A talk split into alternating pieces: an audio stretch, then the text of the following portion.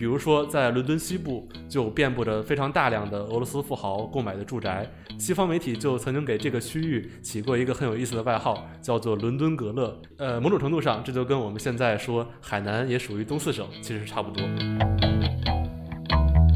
我们一直在说足球与政治无关，体育与政治无关，但在这些巨富的眼里，我们可以看出，好像他某种程度上扮演了一个工具的作用，那就是我选择了你这个东西来作为我的一种免死符。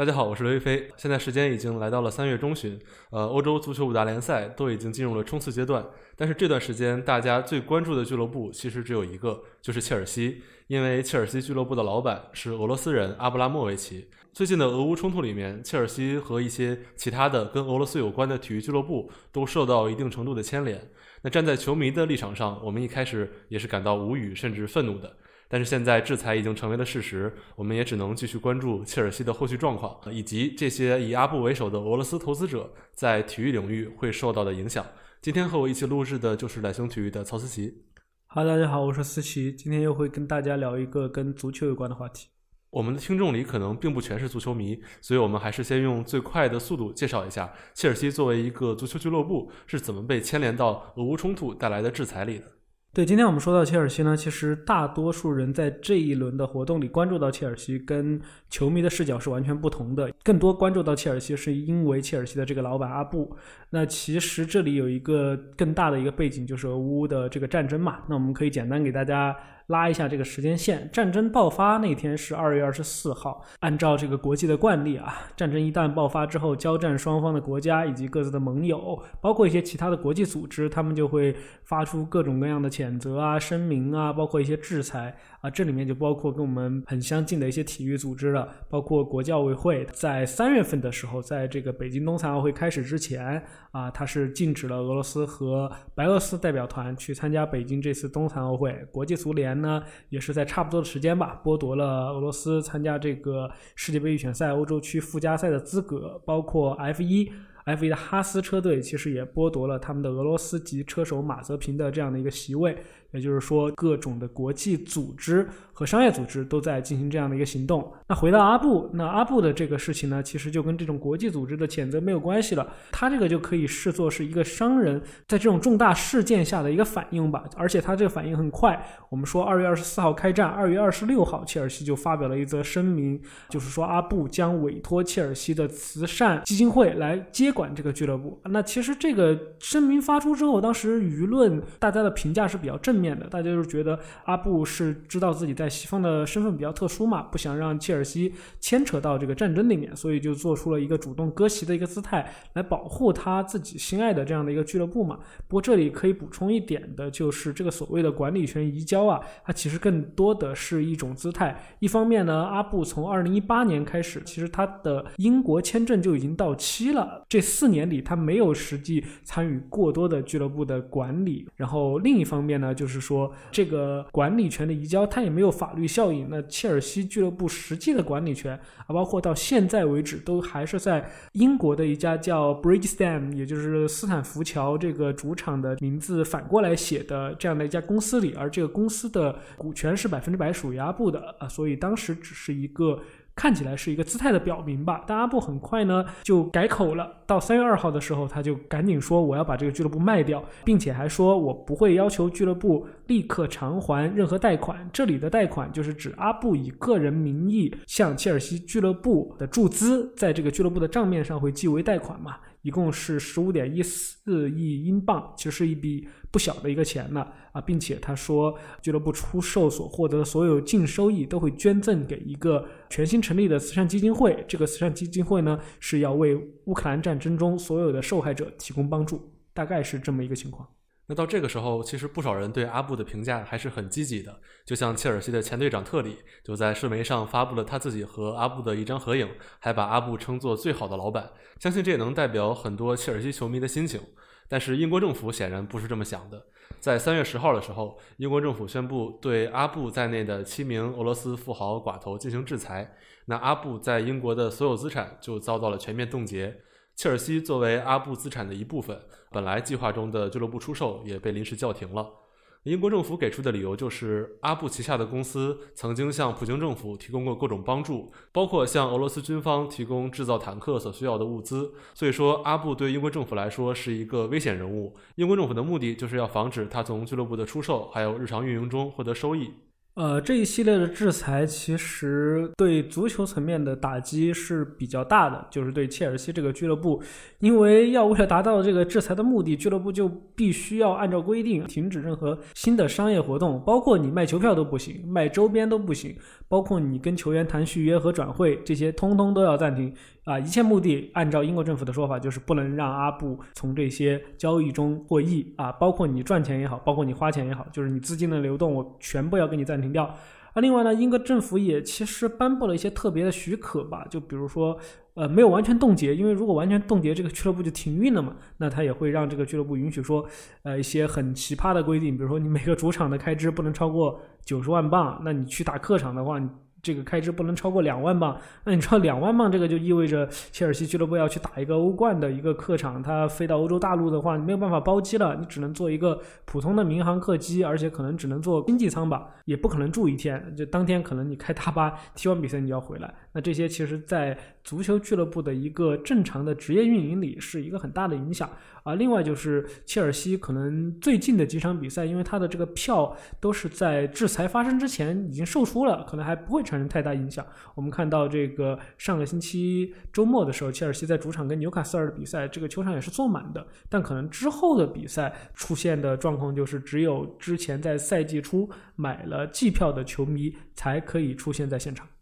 嗯，这是在球场内。那在场外商业收入方面。对切尔西影响比较大的就是，现在切尔西的各个赞助商也开始站队了。就比如他们胸前广告商和袖口的广告商都已经宣布要和俱乐部解除合同。目前为止，只有球队的训练服广告商一个叫 Trivago 的旅游网站声明会继续支持切尔西。不过目前为止，切尔西的比赛里球衣上的这些广告还都在。一些说法是球队还没有来得及制作好新一批球衣，不过估计更换上这些新的光板球衣也是时间问题。那在俱乐部的运营方面，本来已经处在续约关键期的几个球员，呃，像后防线的阿兹皮利奎塔还有吕迪格几名重要球员，现在他们的续约谈判也就突然暂停了。在这个时间段暂停谈判，其实也就意味着想要再留下他们就会比较困难了。如果切尔西俱乐部这个事情短时间不解决，俱乐部可能也会不得不面临需要裁员的状况。现在的报道说是切尔西的账里现金余额只有大概一千六百万英镑。那根据之前他们每周的工资开支，这些钱估计只能撑半个月。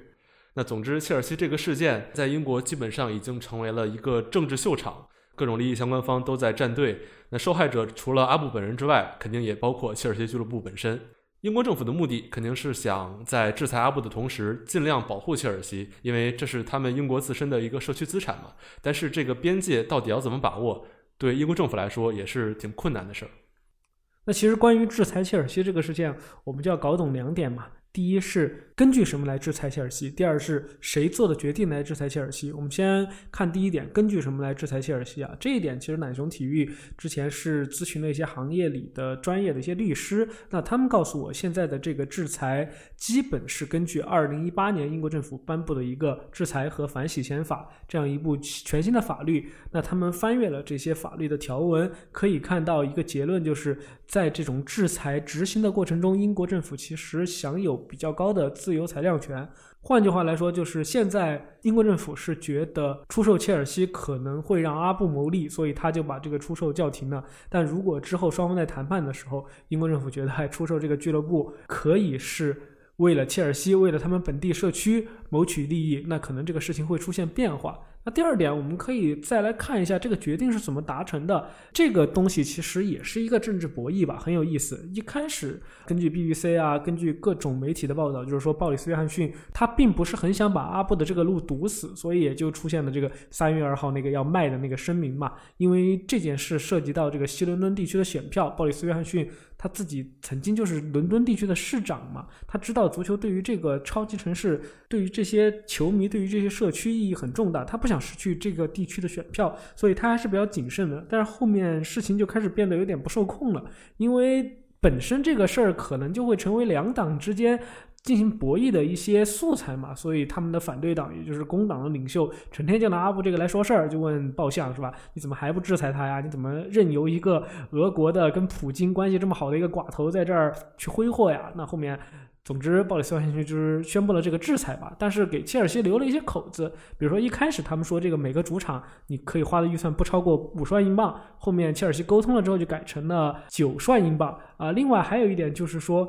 如果你可以确保出售之后所有的收益不流向阿布的话，英国政府也可以考虑颁给你一个临时的转让许可。呃，这个事儿本身就很扯，因为阿布现在是说我成立一个基金会，所有的收益也不会流向我，而是由我的这个基金会分配给乌克兰战争中呃受到伤害的一些人。英国政府说不行，这这个基金会得我来成立，那你卖了之后，这个钱给我，我来帮这些难民，那摆明了就是我要把你这个俱乐部搞掉，而且这个钱一定不能让你有任何可分配的空间嘛。那总体来说，制裁的目的肯定就是利用阿布之类的寡头来牵制普京。如果这个牵制效果达不到的话，那就至少要尽可能的没收这些人的财产。所以接下来的事情会怎么发展，我们肯定还要再看。我们判断英国政府肯定是会给切尔西足够的保护，那股权交易最终应该也是能完成的。虽然短期之内切尔西会经历比较大的动荡，但俱乐部本身应该不会面临灭顶之灾。呃，另外还有一个问题可以专门提一下：过去十九年，阿布为切尔西的注资超过了十五亿英镑，这是清清楚楚写在切尔西的负债表里，并不是说不还就能不还的。那这个对于之后的购买者来说，肯定也是一个值得掂量掂量的问题。呃，这方面具体的大家可以去听橘猫看球最近关于切尔西的一期播客，我们会把链接放在 show notes 里。反正关于这个事儿，底层原因肯定是战争悲剧，但现在在足球层面已经变成一出闹剧了。有时候我也会想。如果切尔西的阵容里有一位乌克兰球员，英国还会像现在这么制裁吗？毕竟这种制裁是有可能让俱乐部发不出工资的，那损失的也是所谓乌克兰人民的利益。嗯，其实刚刚你提到了一种如果嘛，那我觉得还有另一种如果，就是如果英国政府没有去制裁阿布，阿布把这个俱乐部卖掉的话，且不管这些钱是流向的慈善基金还是流向的是什么，那根据这个金钱所产生的价值的话。阿布就可以某种程度上被定义为这个世界上目前最成功的足球投资者啊！我们可以先来看这样的一个数字。呃，阿布当年买切尔西的时候花了一点四亿英镑，在三月二号他宣布把这个俱乐部挂牌出售之前，可能在今年的年初或者去年的年底，这个英国的一些媒体就披露出来，阿布开始卖这个球队了。当时他希望得到三十亿甚至是四十亿英镑的这样的一个价格，那很明显这个价格已经超出他当年购买价格的二十倍了。另外一点就是说。目前来说，虽然有曼联这样的上市公司，也是估值超级高的俱乐部，但是在俱乐部实际成交价格里面还没有超过十亿英镑的。所以，如果他真的把这个俱乐部按照三十到四十亿的这个价格卖走的话，呃，这个交易的价格本身也可以成为一个记录。第三点就是说，刨去他给切尔西的十五亿贷款。如果这个交易成功之后，他也可以赚个十三四亿，甚至将近二十亿的这个钱。如果这个如果发生的话。阿布就是世界上至少从数字上来说是一个最成功的足球的投资人之一了吧？再加上他在英国其实是积累了大量的口碑嘛，包括之前特里也在说嘛，他是最好的老板。那从球迷的角度上，当然也会这么认为呢。他们会觉得最好的足球老板当然就是有大方的一面，大方的是吧？给球队买人，愿意买来大牌球星，把比赛变好看，夺得荣誉。那又可以他自己靠这个俱乐部增值，并且可以把这个俱乐部的估值兑现为现金。那这个。就很成功了，所以阿布就很接近了。实际上呢，距离他宣布出售到制裁只差最后一周时间，他就可以平稳着陆了。哎，这里点播一首《可惜没如果》。那以上就是我们对切尔西制裁事件的一些简要介绍和判断，当然也夹带了一点点私货。那接下来我们就跳出这个事件本身，从历史的角度去看一看俄罗斯人投资足球这件事情。因为阿布其实只是这些年来最最站在台前的人。这次制裁其实对俄罗斯寡头投资体育，甚至这些富豪和西方之间的关系，都是一次彻彻底底的改变。那说到这一点呢，其实我们就可以从阿布和这个俄罗斯这个国家的这些寡头的产生来说起嘛。首先，我们看阿布是怎么起家的。这个问题是自从他二零零三年作为一个俄罗斯巨富来到英国之后，英国媒体就非常非常感兴趣的一个话题。首先，阿布的这个起家，包括所谓俄罗斯寡头这种说法的诞生呢，是跟冷战结束、苏联解体有很大的关系。因为当时经历了这个冷战嘛，经历了这个重大的经济打击之后呢，呃，俄罗斯的首任这个领导人叶利钦就实行了一种叫做休克疗法。因为当时俄罗斯没有钱了嘛，那就是希望有钱的人、有钱的这些个体，通过私有化改革的方式，让他们加入这些国企的改革里面，振兴俄罗斯的经济。那这个私有化浪潮后面就搞得有点过了，就搞得这个这些国企、这些国家的命脉，就是银行啊、能源啊、这个航空啊这些东西，它突然就都被掌握到极少数人的手里了，这些人就发家了。那后面就是给这些人起了一个名字嘛，叫寡头。当时比较有名的叶利钦时代就是所谓的七大寡头，据说是叶利钦要做一些什么判断，完全就是要看这些人的脸色行事，国家的这些命脉全都被他们掌握了嘛。那阿布当时跟这些人比呢，就还是小弟弟，他没有达到这个七大寡头的这个规模之一。当时的一个金融寡头别列佐夫斯基呢，就被视为他的相当于他的大哥嘛，他是跟这个人混的，但他也没有那么小弟啊，就他实际上我们看他的财富，在普京上台之之前，他也已经是俄罗斯的铝业公司还有俄航，就是大型国有资产，他已经做到控股的地位了，也不小了。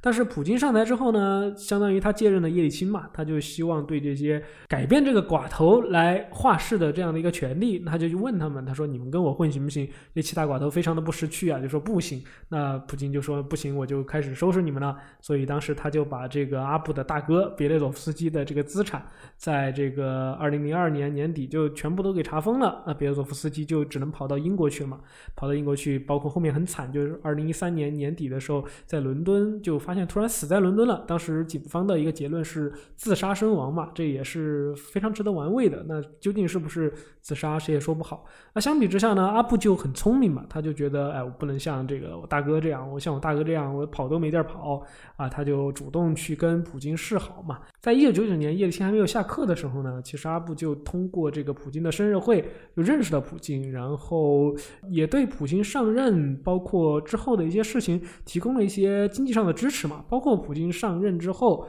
啊，他是主动的，就是申请去边疆去做一个这种行政长官嘛，叫俄罗斯的一个叫楚科塔省的一个地方，相当于是在俄罗斯远东地区的一个偏远省份呢。那去支持扶贫事业嘛。呃，在二零零零年到二零零八年，他都是在这个地区。担任行政长官，并且投入了大量的真金白银。那当时他跟普京的关系密切到什么程度呢？根据西方媒体报道，有一种说法就是，如果你去克里姆林宫要去见普京谈事情的话，因为我们都知道克里姆林宫是一个这种长条形的结构嘛，那你要去它最里面见普京的话，你在最外面的时候，你要经过一个人的相当于一个面试，这个人就是阿布。那所以他们两个关系就这么亲切。也是在这个阶段，西方媒体制裁阿布的一个重要的原因，就是说他跟普京是密友，那普京需要的很多资金需要他来提供，所以我制裁了你，可以牵制普京。对，所以阿布确实可以看作是一个普京意志的忠实执行者，但本质上在政治之外，商人也是他另一个非常重要的属性。那对于任何经商者来说，把所有的宝都压到一个政治强人身上。风险肯定是很大的，所以大家一般都会选择分散风险，把自己的资产分配到更多的方面。虽然对阿布来说，他当时的一些姿态显示出他是亲普京的，但是他也和俄罗斯其他的富豪一样，需要在海外进行一些投资。这样对他来说既是风险对冲，但说白了也就是资产转移到海外。那二零一四年的时候，法国一个经济学家叫加布里埃尔·祖克曼，他在《金融时报》上做过一次统计，说俄罗斯有高达百分之五十二的财富都分布在海外。那这个数字实在是太可怕了，他就把这个称为史上最大规模的精英财富输出。那具体到操作层面，一般来说，这些富豪买房地产都是最简单、最直接的方式。那很多人也确实是这样做的。比如说，在伦敦西部就遍布着非常大量的俄罗斯富豪购买的住宅。西方媒体就曾经给这个区域起过一个很有意思的外号，叫做“伦敦格勒 ”（London Guard）。呃，某种程度上，这就跟我们现在说海南也属于东四省其实差不多。那对于这些人来说，你买了房产、买了地，只能说明你是业主。对于这些富豪来说，可能还不够。呃，一旦俄罗斯和西方出现一些矛盾，他们可能只有获得西方的尊重和认同，才能真正安全。呃，所以阿布他们肯定就会想，英国人最喜欢什么呢？当然是足球。那如果我给他们的足球做点贡献，是不是他们就会更加喜欢我了？刚刚说到的一点，稍微往回找补一下，就是就是俄罗斯人跑到伦敦格勒去置业，本质上还是跟我们所说的热情的东北人民去海南置业是有一定差别的，因为我们说。很多媒体会解读为阿布他们去伦敦格勒置业是跟这个财富资产的再分配也好、转移也好有关的嘛？那东北人民去海南置业，那是单纯的喜欢这个热带的美景，我们也不能把这个东西完全混为一谈啊。防杠的话啊，我在这里做一个说明啊。另外一点呢，就是你刚刚说到从球迷的角度或者从民众的角度上来说，对于一个冷战时期的对手的富豪跑到我这儿来。买大量的房子，跑到我这儿来买大量的东西，把他的财富转移出来。我其实。谈不上有什么情感注入在里面，那可能他就需要通过足球这种东西来作为一张名片，跟当地的民众打上交道。那我觉得另外一个点就是，他还需要跟当地的政府打交道嘛，就是我到你这个国家有大量投入，你是要保护我的人身和财产安全的。那这一点呢，之前著名的这个足球评论员严强老师有一个说法，我觉得很对。他说阿布去买切尔西，其实是他。从俄罗斯通向西方世界的一块免死金牌，这个说法其实很有意思嘛，因为你不断的在英国去投资去做贡献，呃，做好在英国人民心中的形象，也是告诉英国政府嘛，呃，相当于是一个暗示嘛，你不要随便搞我啊，你搞了我是吧，你的这个 GDP 就没有人来给你做贡献了，那你要保护。所以，我们回到一开始，他为什么想到足球这个名片呢？可能里面有一个很重要的一个前客，一个牵线人，就是以色列的这个著名的经纪人扎哈维了。他其实一九九八年，根据一些报道啊，他就第一次认识了阿布。我们前面也说了，一九九八年的时候还是叶利钦时代，阿布还没有那么有名。到二零零三年，阿布已经开始发迹，开始在俄罗斯混得非常开的时候呢。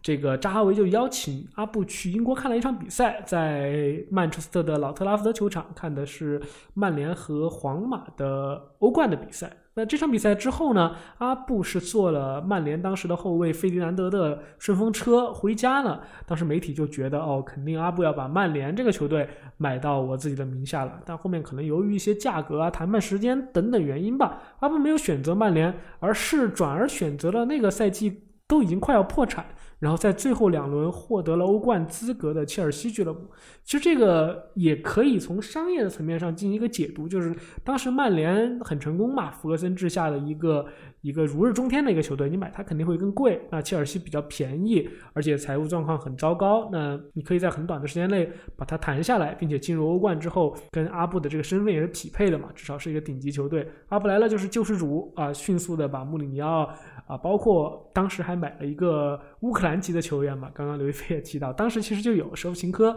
啊，这些球员都买到了。那后面几十年也证明了阿布选择切尔西，包括他对切尔西的投入也是值得的嘛，球队成绩越来越好，拿到了两次欧冠的冠军。阿布本人也深受当地球迷的爱戴。我们前面也说过，当英国政府宣布制裁阿布之后。当天就有一场切尔西的足总杯比赛，呃，球迷就在看台上高唱阿布的名字的这个歌嘛，We want you to stay，啊，也说明这个他在当地获得极大的一个认同感，可以说啊，在伦敦格勒，他可能是最受欢迎的一个俄罗斯富豪。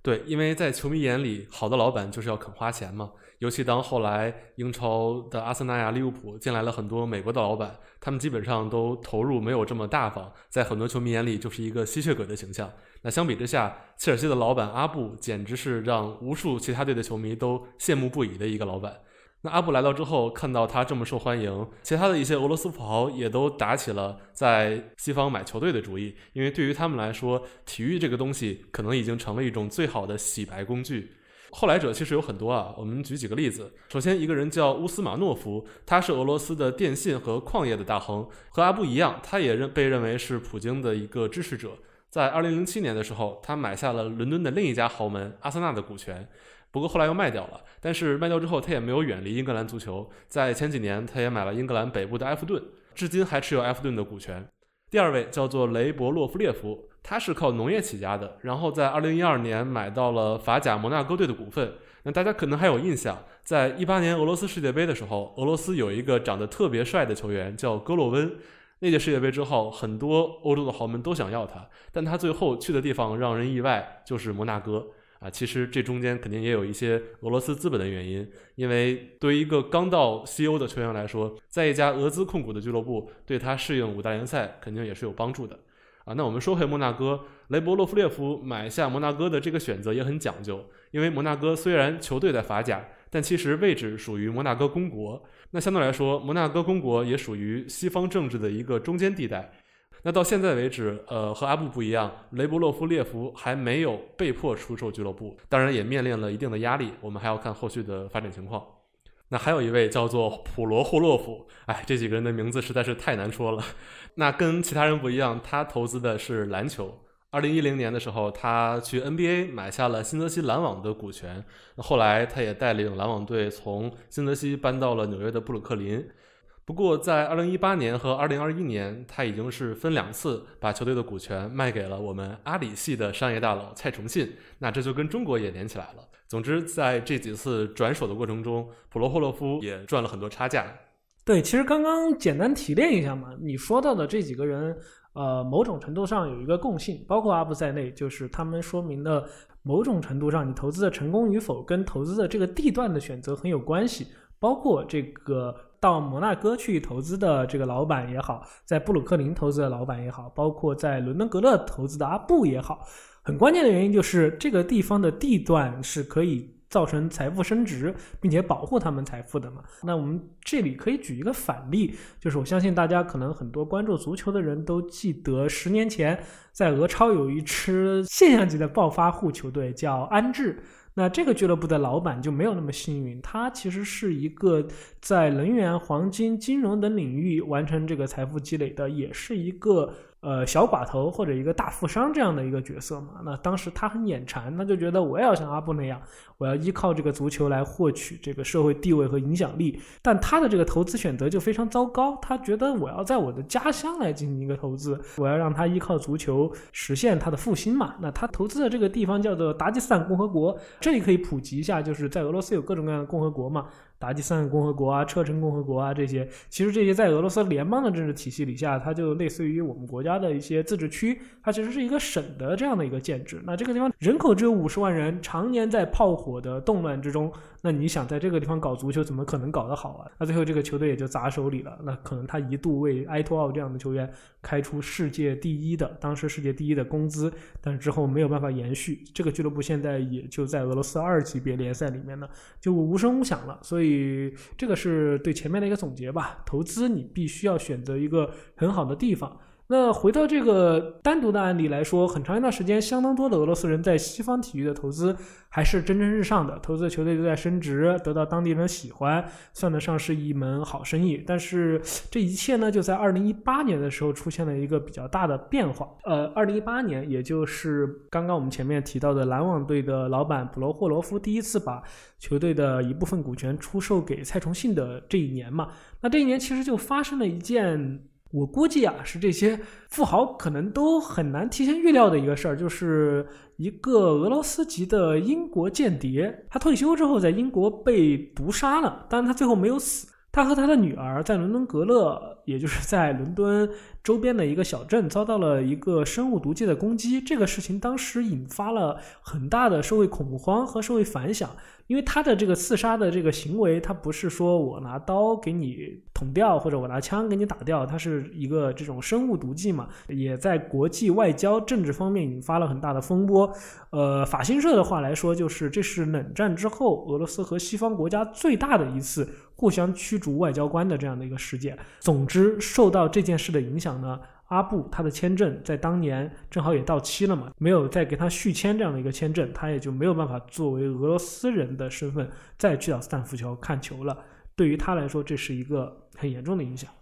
那对阿布来说，虽然他跟普京确实有关系，但作为一个俄罗斯的老板，估计这也是一个超出他掌控范围的事儿。就像二零一九年的时候，当时蔡崇信刚买下 NBA 的篮网不久，结果就遭到了 NBA 莫雷事件。那这时候，作为一个海外的投资者，他确实在中美两边都很难做。那回到阿布这边，其实一八年的时候也传出过消息，说在双面间谍事件之后，阿布可能就此卖掉切尔西。当时英国的首富叫拉特克里夫，他曾经出价二十三亿英镑，但是被阿布拒绝了。当时媒体报道的原因是阿布想要价格是三十到四十亿英镑。不管怎么说，因为价钱没谈拢，这次的买卖是没有成型。另外，从我们这几年对阿布动作的观察来看，他其实也不是想那么轻易的卖掉切尔西的。因为如果他真的想出手的话，也不会像这几年那样继续在转会方面给予切尔西那么大的经济支持，包括后来也想修修场。如果是真的想卖的话，肯定就是尽量减少投资，来尽快转出这个资产。所以说，至少在今年之前，阿布应该没有那么急切的想要出售切尔西的。对，其实我们从他之后的一些跟足球相关的一些投入来看，他还是很支持这个球队的。但是话又说回来，发生了这个双面间谍被投毒，以及他的签证一直拿不下来这么重大的事件之后呢，我们说作为一个这样的一个级别的一个寡头、一个富商，他肯定也要去进行一些安全啊、财产安全、人身安全等等方面的一些。重新部署吧，所以二零一八年在他英国签证拿不到的时候呢，他就去搞了一个以色列的公民的身份嘛。因为阿布本身是犹太人，那根据以色列这个国家的一个回归法，他是可以获得这个国家公民身份的。包括他二零一八年之后到这个阶段，唯一一次回到切尔西的主场，也是以这个以色列公民身份去的嘛。他获得了这个以色列公民身份之后，就跟当年他在伦敦格勒买了很多房子一样嘛。那我们现在。我到你这个国家来了，我肯定是要拜码头的，所以他就做了两件事情。第一件事情呢，就是在这个地方买买买。据这个英国的《泰晤士报》说呢，他在这个地方三年间已经买了将近五千两百万英镑的房产了。呃，由于他的这个带头呢，就大哥给我们指明了一条逃跑路线嘛，以色列也吸引了很多俄罗斯其他的海外投资者。根据这个《泰晤士报》最近去采访到以色列一个。这种做地产生意的掮客，他就说到二零二二年开始，就是在这个战争前夕，他每个星期都可以收到两到三个这种俄罗斯巨富来问这个房价的这个投资交易的价格，每笔都是在三千万到四千万美元的这样的一个级别。那，我们这里可以顺便说一下，为什么要选择以色列啊？这当然不是单纯的因为他有这个犹太人的这个身份，可以方便他加入了以色列。其实是一个很完美的这些俄罗斯人的去处。第一就是它可以保护你的财产安全。啊，以色列规定你在入籍后的前十年，你这个人在海外的收入是不需要纳税的，这可以省一大笔钱。第二就是它可以保障你的人身安全，某种程度上啊，因为按照现在以色列和俄罗斯的情报组织之间的协议呢，双方还不能在对方的领土上对这个情报人员进行暗杀的行动嘛。那相对来说，别列佐夫斯基和这个双面间谍谢尔盖的这个事件来说呢，啊，可能会给一些安全感。当然，阿布做的第一件事情是我在你的国家买房产嘛，第二个就是我还要直接的拜码头。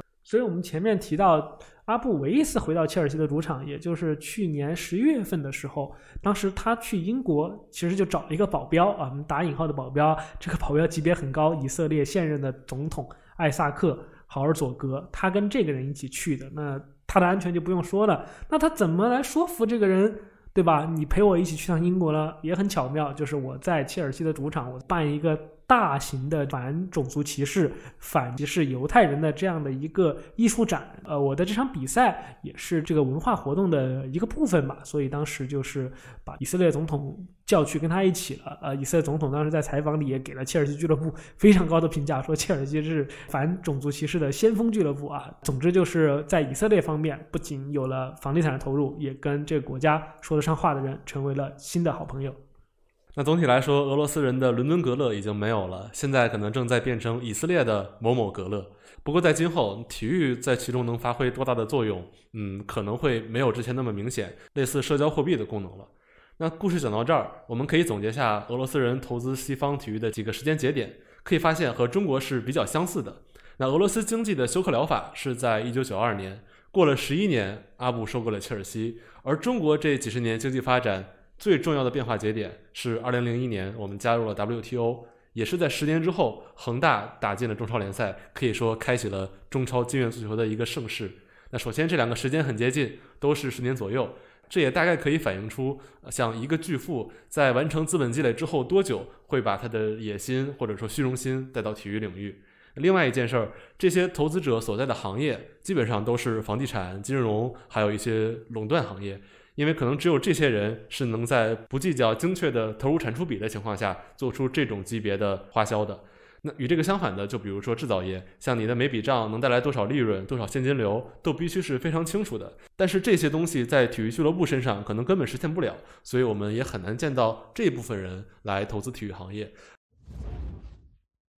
最后，我可以分享这段时间个人的一个小的体会吧。去年做了一篇稿子，是讲这个江苏苏宁俱乐部的。我当时是用玩具来打了一个比方，就说这些足足球俱乐部可能对于这些巨富来说是一个玩具，也就是刚刚一飞说到的，它可能代表一种野心或者虚荣心。但是我们从最近的这个局面来看呢，好像并没有这么简单。我们一直在说足球与政治无关，体育与政治无关，但在这些巨富的眼里，或者通过我们这一篇来讲阿布为什么要买切尔西，为什么要做这么多事情，我们可以看出，好像他某种程度上扮演了一个工具的作用，那就是我选择了你这个东西来作为我的一种免死符，作为一种社交货币。当然，我们不否认阿布是真心的去喜欢切尔西的，但可能从逻辑关系来说，并不是足球造就了这些巨富，而是这些巨富的一个投资一开始选择中了这样的一个产业。那现在这些产业更加成为在战争阴霾下